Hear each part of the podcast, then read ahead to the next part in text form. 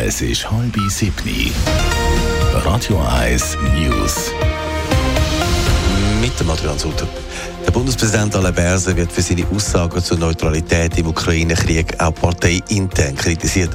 Er hat in der NZZ am Sonntag gesagt, dass gewisse Kreise im Kriegsrausch sagen. Die Aussagen werden von vielen Parteien und auch SP-intern als inakzeptabel betitelt.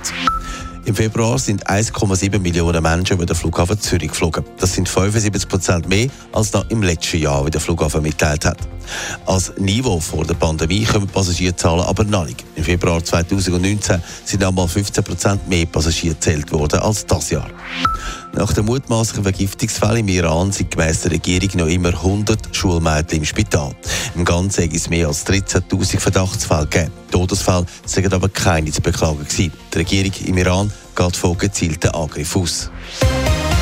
Das sorgt für Gesprächsstoff. Tiefrot zeigen sich in der letzten Stunde Bankentitel rund um den Globus. Betroffen die Schweizer Grossbanken UBS und vor allem Credit Suisse. Adrian Sutter, kommt da heute Ruhe rein an der Börse? Das ist eine Frage, die heute viele werden mit Argus Augen beobachten. Geht das so weiter oder beruhigt sich die Anleger der Banken?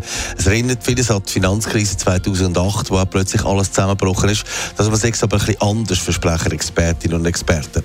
Der Kollaps von zwei US-Banken hat die Verunsicherung ausgelöst. Der US-Präsident Joe Biden hat gestern versucht zu beruhigen. Die Bankkunden, die ihr Geld verloren haben, kommen das wieder über. Der Steuerzahler kostet das nichts. All customers who had deposits in these banks can rest assured they'll be protected and they'll have access to their money as of today. No losses will be borne by the taxpayers. Das Mal wird das Finanzdebakel aus einem Fonds gezahlt und nicht wie in der Finanzkrise 2008 von der Steuerzahler, der Joe Biden betont. Vor allem Credit Suisse Aktien ist stark unter Druck. Warum ist das so? Ja, gemäss der Expertinnen und Experten hat das damit zu tun, dass Anleger jetzt schauen, wo dass es kriselt. Und das macht es halt bei der Credit Suisse schon länger. Zudem ist die Bank eine Art im Umbau.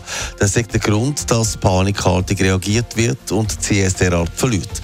Bankanalysten sind sich aber einig, dass die Verluste von der CS es viel zu fest übertrieben sind. Die Schweizer Grossbank sei nicht vergleichbar mit den beiden Banken, die hier in den USA kollabiert sind und darum dürfte sich die Talfahrt bald erholen.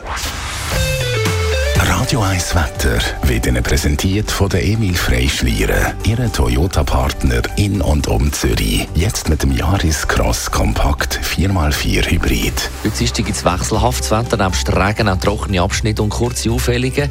8 bis 10 Grad und starker bis stürmischer Westwind. Radio 1 Verkehr. Jetzt ist es losgegangen mit dem Morgen. Das ist ein Radio 1 Podcast. Mehr Informationen auf radio1.ch.